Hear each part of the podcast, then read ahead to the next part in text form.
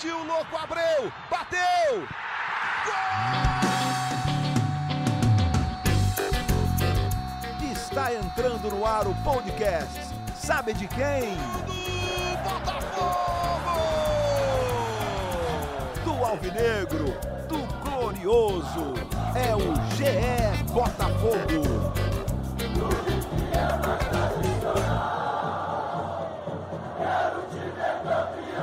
Fala, torcedor alvinegro, tá começando o episódio 37 do podcast GE Botafogo. Seguimos em quarentena, eu sou o Luciano Melo, tô aqui na minha casa. E lá da casa dele, um dos setoristas de Botafogo da Globo. Como é que você tá, Taiwan, Le... Taiwan Leiras? Fala, Luciano. Um olá para todo mundo. Mais uma semana de quarentena, mas a gente segue ligado no Botafogo.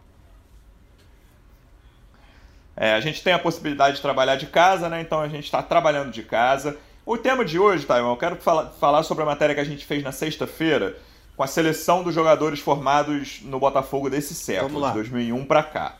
E aí eu quero que a gente vai. Eu, eu vou dar minha lista, você vai dar a sua, dos três melhores jogadores formados pelo Botafogo no século XXI.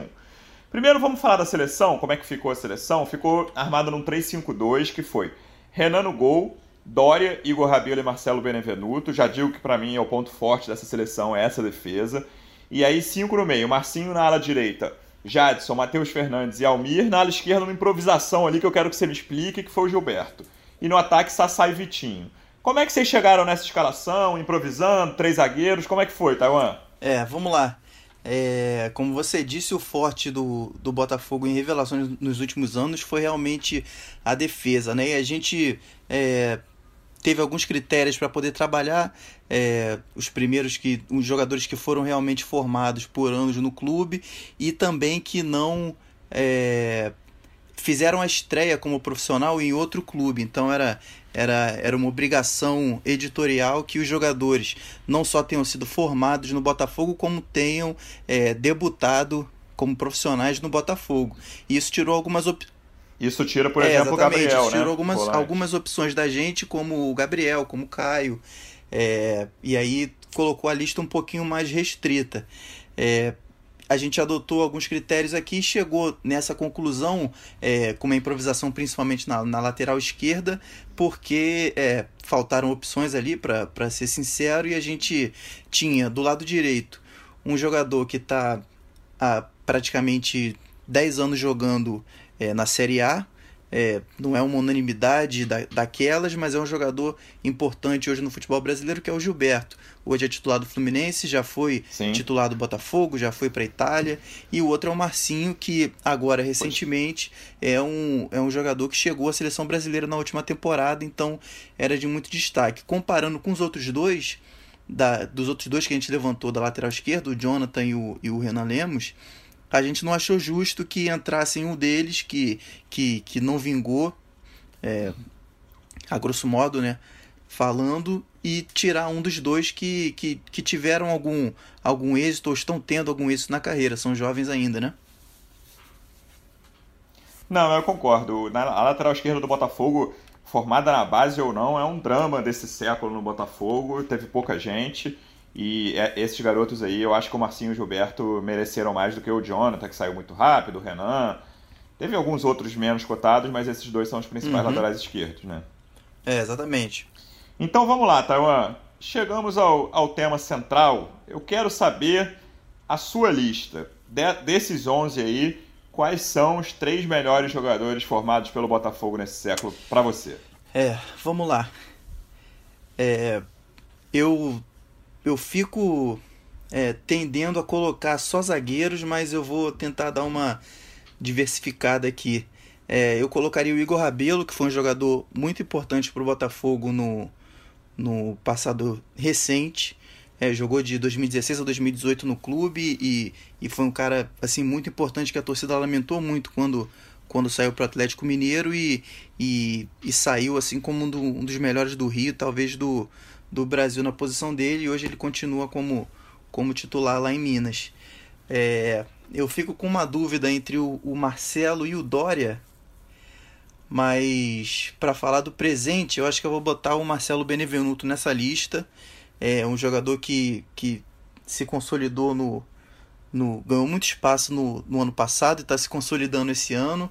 E é um cara que, que a gente vê com uma, com uma margem de, de crescimento muito grande. assim É, um, é talvez um, uma das, das principais revelações do Botafogo assim que pode, que pode entregar para o Botafogo em campo nos últimos anos. Eu acho que eu vou com ele. E para não botar só zagueiro, é, ah. O Marcinho seria uma escolha até fácil por ter chegado na seleção brasileira. Dessa lista aí, é, poucos conseguiram esse feito. Mas é um jogador que chegou a ser contestado no Botafogo no passado, então acho que eu não vou com ele não. É, eu vou colocar nessa lista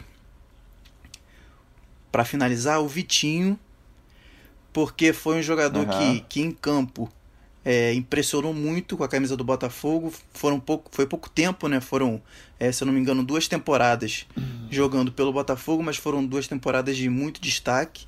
E ele foi vendido por um valor recorde na época, 10 milhões de euros para o CSKA da Rússia. Então foi um jogador que, que entregou em campo enquanto esteve com a, com a camisa alvinegra e depois deixou uma boa quantia para trás quando, quando decidiu seguir para a Europa. Então talvez desses dessa lista aí tenha sido o que mais assim pesando o, retorno financeiro e o retorno técnico talvez tenha sido o melhor jogador que a gente montou nessa lista aí mas o Igor Rabelo tá ali para mim é no, no, com uma importância praticamente igual ali praticamente um empate técnico para mim eu vejo não sei se você vai concordar você até citou o Marcinho que eu não boto nessa lista na minha opinião, tem cinco jogadores num patamar acima, cinco desses onze. Os três zagueiros, o Vitinho e o Matheus Fernandes. Acho que é o quinto aqui. E aí eu estou tentando conjugar entrega no Botafogo e entrega uhum. fora do Botafogo. O que, que eles renderam. Não o Marcelo, claro, que o Marcelo só jogou no Botafogo até agora.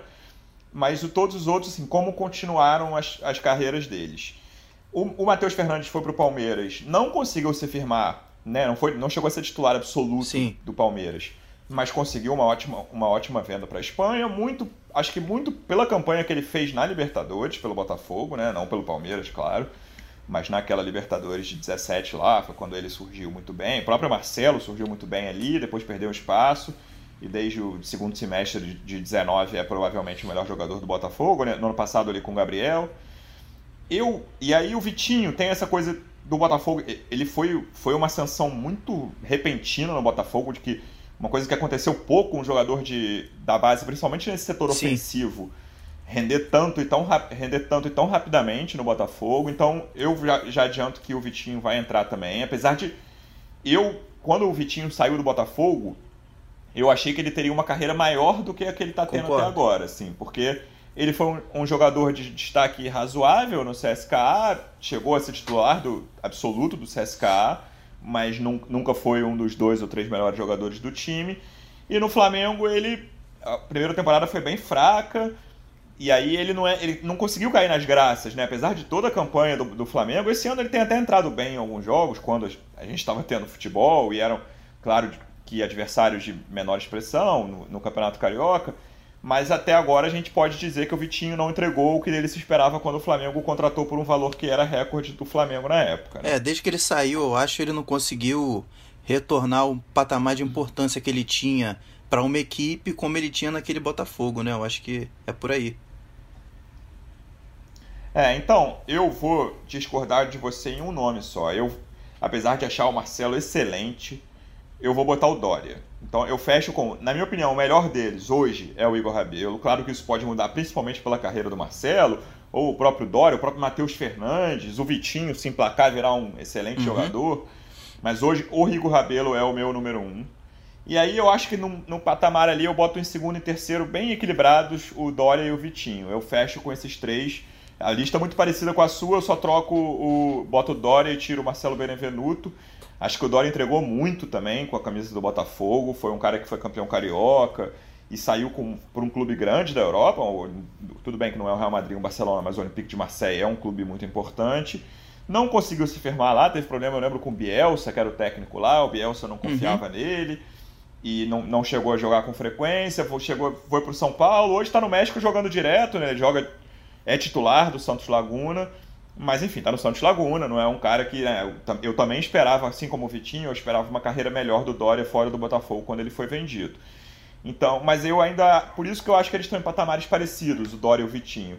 O Igor Rabelo, de todos desses cinco que eu citei, né? Dória, Igor, Marcelo, Matheus e Vitinho, na verdade desses quatro, porque o Marcelo é titular absoluto do Botafogo, então não, eu não, não, não entra na conta do que, do que fizeram fora do Botafogo. O Igor Rabelo é quem está melhor fora do Botafogo, é titular absoluto do Atlético Mineiro, um dos destaques do Galo. Né? Sim, é, é, eu concordo, são, são listas bem parecidas às nossas. O meu, o meu voto no Marcelo e não no Dória foi mais uma.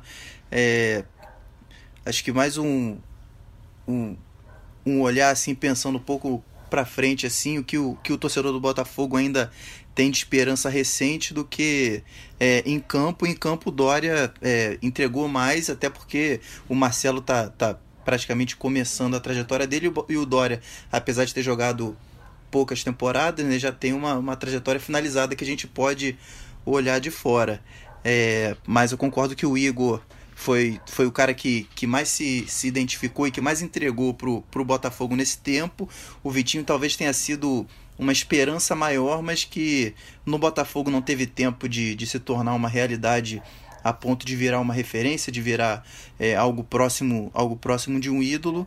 E quando saiu do Botafogo também patinou um pouco ali, chegou a jogar bem na Europa, mas é, desde então voltou aqui para o Brasil e é, hoje e acaba é banco pesando para o torcedor Claro que não pesa na nossa análise aqui, mas pro torcedor acaba pesando essa coisa de.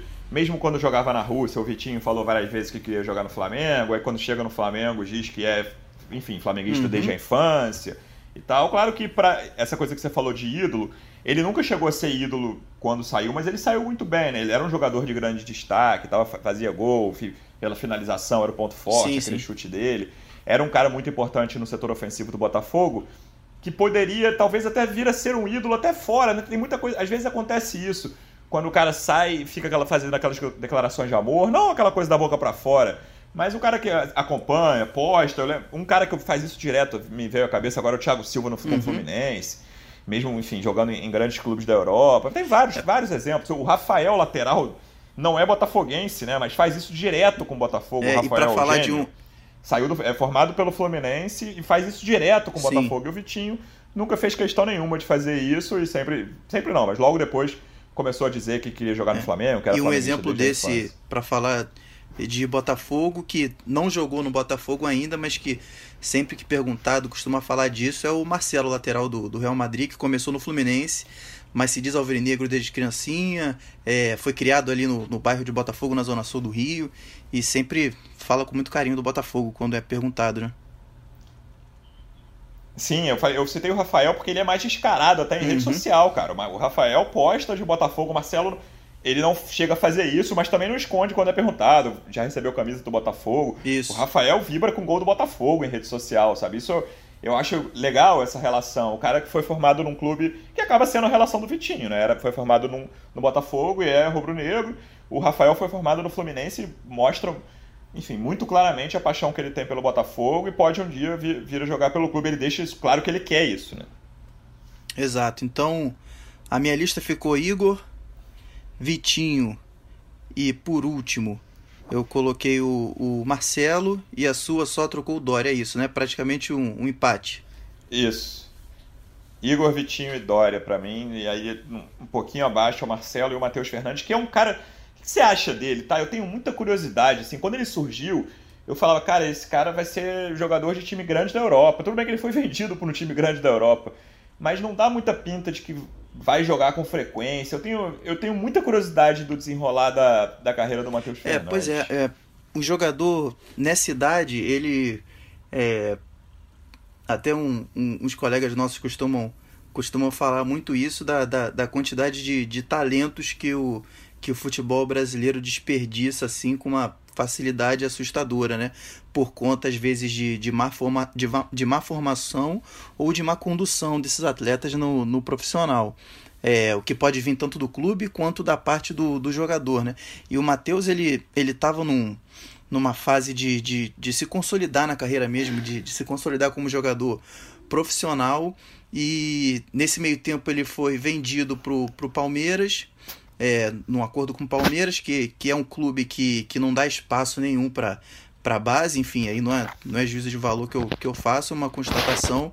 É um time com, com um elenco muito grande, muito rico e que não, não, dá, não dá muito espaço para os jogadores que, que, sem nome, estão vindo de baixo para começar, às vezes para errar mais do que, do que o clube, pela estratégia de momento, está disposto a, a aguentar. Lá ele não teve tantas oportunidades assim, mesmo assim despertou o interesse do Barcelona, talvez pelo que os olheiros do clube viram dele na base também. E lá é ainda mais difícil de jogar, mas ele agora está em outro nível de exigência, enfim. Foi, é, emprestado, foi emprestado, né? Ele foi, o o Matheus é um cara de 21 anos, ele vai fazer 22 em. Quero abrir aqui o perfil dele.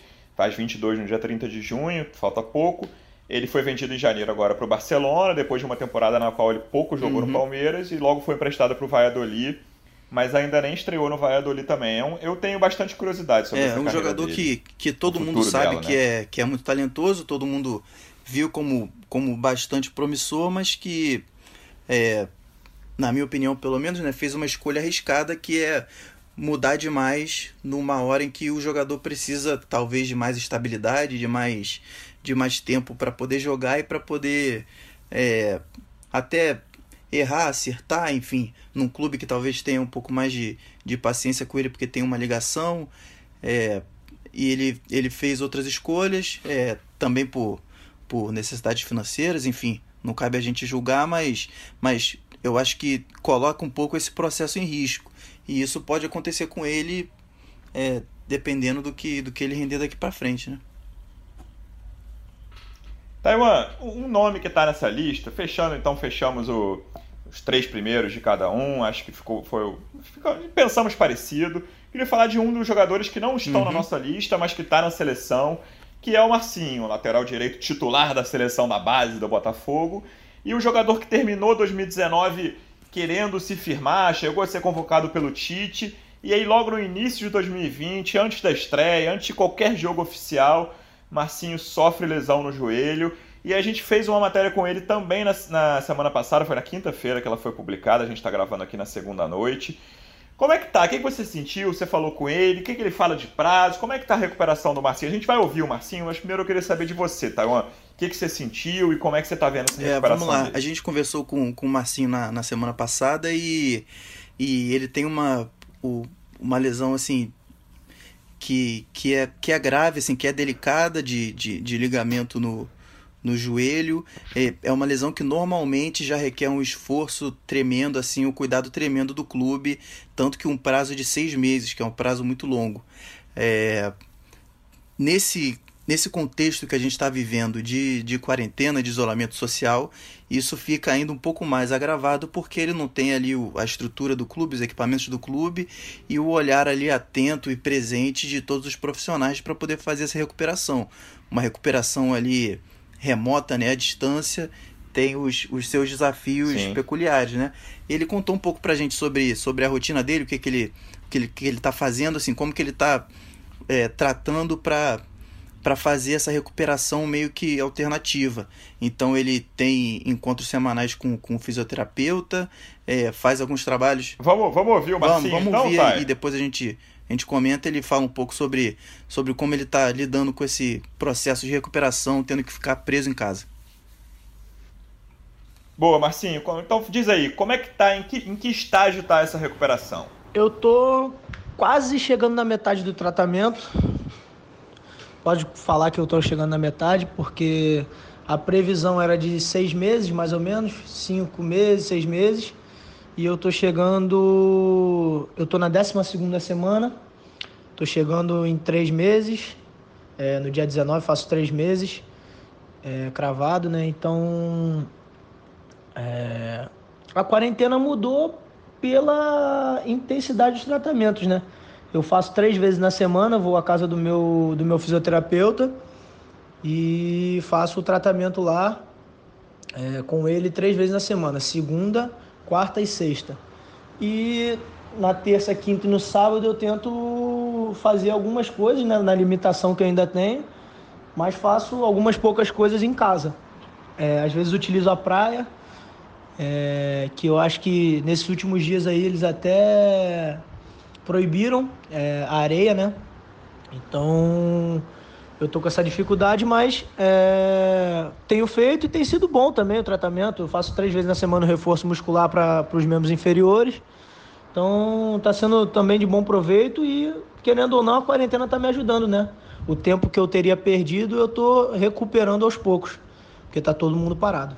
É isso, tá todo mundo parado e aí tá. Eu queria falar, saber de você. O, o Marcinho falou em cinco ou seis meses. Então ele trabalha com o retorno numa lesão sofrida em janeiro em junho ou julho por ali. E a gente sabe que o futebol dificilmente volta antes de junho, né? Talvez fim de maio, os estaduais, a gente não tem uma data exata. Mas por esse lado, ele vai perder menos jogos, provavelmente. Ele está mantendo essa data de junho ou julho, pelo é, que eu Pois é, entendi, é, exatamente. Né? É o contraponto, assim. Ao mesmo tempo em que essa recuperação na quarentena traz uns desafios diferentes, né? Que o jogador não está acostumado.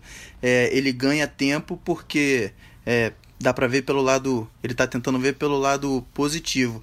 Na mesma matéria também a gente conversou com, com o médico do Botafogo, Cristiano Sinelli, e ele, e ele falou pra gente, revelou pra gente que é, até o final desse mês o Marcinho vai, vai ficar de, dedicado apenas à fisioterapia, ao tratamento um pouco mais intensivo. Depois disso, a partir de maio, ele já vai poder trabalhar mais fisicamente, já vai poder é, é, trabalhar um pouco mais para retomar a forma. E aí dá para prever que ele vai ficar mais uhum. ou menos no nível, assim, é, com um pouco mais, com um pouco menos de evolução, né? Vai ficar mais ou menos no nível dos outros jogadores, porque tá todo mundo parado, tá todo mundo perdendo ritmo de jogo, perdendo a, a forma. É, projetando aí que quando voltarem a treinar vão ter uns, talvez, se tudo der certo, uns 10, 15 dias para de treinos, talvez uma uma intertemporada aí forçada por conta do coronavírus, dá até para projetar que ele volte quase 100%, bem próximo do 100%, quando a bola voltar a rolar aqui no Brasil. É uma projeção que, que é realista. Sim. O Thay, o Marcinho tá numa lista, eu estava até olhando a matéria que a gente fez, de jogadores com contrato no fim desse ano, não é isso? O contrato isso, dele dia 31 de dezembro. no dia 31 de dezembro de Exato. 2020. E aí eu queria falar com você, para a gente fechar, de renovações. A gente publicou recentemente que o Botafogo renovou com Canu e Caio Alexandre. Caio Alexandre tem se destacado esse ano, jogado bem. Canu zagueiro, Caio Alexandre volante. Como é que tá? Assim, o Botafogo está aproveitando esse período sem jogos para avançar nessas negociações? Em que pé estão essas renovações? Pois é, vamos lá. É também uma, uma matéria que a gente detalhou nos últimos dias no Globoesporte.com. É, a gente, o que a gente ouviu de dirigentes do, do Botafogo que, que a gente consultou é que o clube tinha três prioridades claras que, que, que listou para garantir no, no elenco para o ano que vem. É, eram Caio Alexandre, o Canu e o Marcelo. Dois deles já estão com os contratos renovados, assinados, é, foram anunciados na última semana o Caio e o Canu. O Marcelo está praticamente encaminhado para o acordo de, de quatro anos até 2023. O Caio e o Canu foram até o fim de 2022, contrato de uma extensão de contrato de três anos. Só que além deles, então a torcida pode ficar tranquila, você acha? Porque o Marcelo é o que tem mais é, destaque disparado. O Marcelo, o que a gente ouviu é que tá, tá bem encaminhado, que, que, que o acordo já foi encaminhado antes da quarentena e por questões burocráticas é, não foi fechado por conta da, da pandemia e agora que a poeira está baixando um pouquinho, é, pelo menos o tempo do, do pessoal se organizar melhor, eles estão conseguindo finalizar a papelada para assinar. Então o que a gente ouviu é que o Marcelo está tá bem encaminhado, é praticamente fechado, mas a gente não pode dizer que está fechado porque ainda não está no papel. É, além desses três, tem uma lista extensa no elenco, da qual o Marcinho faz parte, inclusive. É, só no time titular é, eu tô vendo, eu tô com ela aberta uhum. aqui, ó, jogadores que acabam em 2020. Tem Diego Cavalieri, Diego Loureiro, menos cotado, mas enfim, Marcinho Fernando, Guilherme Santos, Marcelo Benevenuto, Juan Renato que é empréstimo, Fernandes, Luiz Otávio que é empréstimo, Leandrinho, Bruno Nazário e Cortez, que os dois são empréstimos, Honda, Lucas Campos, Igor Cássio. É muita gente com contrato Exatamente, alguns que, que já estão com contrato é, no fim, outros que foram emprestados até o final desse ano, mas é, dentro dessa lista tem muito jogador de destaque. A gente, a gente pegou o time base do Botafogo na temporada e que terminou, é, que, que foi para essa parada como, como titular. é, e a gente percebeu que 7 dos 11 tinham contratos por terminar até o final do ano. Isso até antes da Isso. semana passada, quando o Caio e o Canu também assinaram. Então agora, seis jogadores dos 11 titulares, metade praticamente, é, tem contratos para além de dezembro desse ano. Os outros cinco estão com, tão com, tão com esses vínculos mais curtos. Entre eles tem o Honda, Alguns, é, por, alguns empréstimos. Né? É, tem o Bruno Nazário que está emprestado, mas também tem o Honda com contrato curto, o Guilherme Santos com contrato curto.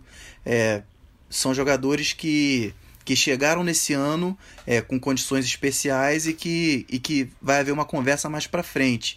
Agora que o Botafogo já conseguiu é, tratar das prioridades definidas por, pela diretoria, o Caio, o Canu e o Marcelo, vem os outros jogadores que eles, que eles acham que a conversa vai ser até um pouco mais difícil mas que eles vão tentar também renovar. São os casos de, de Fernando, de Marcinho, é, jogadores também que são pratas da casa, mas que o Fernando é, agora está como titular, mas não teve tanto espaço assim, chegou a perder vaga para o Barrandegui esse ano, perdeu vaga para o Marcinho ano passado. É, os empresários dizem que, que tem é, alguns clubes do exterior interessados, europeus, ele tem passaporte europeu, o que facilita uma conversa por lá, então o clube acha que, que pode ter uma, uma resistência nesse sentido, pode ser uma negociação um pouco mais difícil, assim como o Marcinho, é, que já teve uma participa participação aqui no nosso podcast, é um outro jogador que é, tem um destaque grande por conta da convocação, foi uma vitrine interessante para ele e já pode assinar um, um pré-contrato com outro clube a partir de junho. Então é um atleta que, que o Botafogo vê como, como muito difícil segurar, mas que a diretoria também vai tentar. É, a lista total, assim, fora os titulares, além do restante do elenco, tem mais uns 10 jogadores nessa situação. É, alguns jogadores que foram revelados pelo clube, outros que estão emprestados, outros que assinaram contratos curtos. Então, é um elenco que vai dar trabalho para a diretoria esse ano. E vai dar um trabalho especial porque a gente não sabe se a temporada de 2020 vai terminar em 2020. Então, e a gente não sabe que termos os clubes vão negociar para talvez estender esses contratos um pouco mais ou não. Então, é, é um, é um problema que a diretoria do Botafogo já vinha como importante. Mas esse é um problema é, de todo mundo, né? Não já só vinha do como Botafogo. importante né? que ficou urgente, porque a gente não sabe mais se a temporada de 2020 vai terminar em 2020, quando uma parte significativa dos titulares tem contrato por terminar. Esse problema, eu acho que a gente vai ter uma, uma boa noção, porque vai, esse problema vai chegar antes na Europa, porque os contratos lá normalmente acabam em 30 de junho, né, no, fim do, no meio do ano, que é o fim da temporada europeia. Então, o que for feito lá, eu imagino que vai ser feito aqui. Eu não sei se vai ser uma, uma extensão automática de dois meses, pelo tempo que, que levar para acabar a temporada. Eu imagino que o que, o que for feito na Europa nesse meio de ano vai chegar aqui no Brasil no fim do ano, se a temporada entrar em janeiro, fevereiro, a temporada 2020, eu imagino que eles façam a mesma uhum. coisa. Então, Thay, eu queria te agradecer por todas as informações, bastante coisa de Botafogo. Boa, ó, fique em casa, bom trabalho para você desde casa. Aquele abraço e até a próxima, tá? Valeu. Um abraço para todos. Quem puder, que não precise trabalhar fora de casa, fique em casa, por favor. E em breve a gente sai dessa. Valeu, pessoal. Até a próxima. Obrigado pela audiência. Um abraço.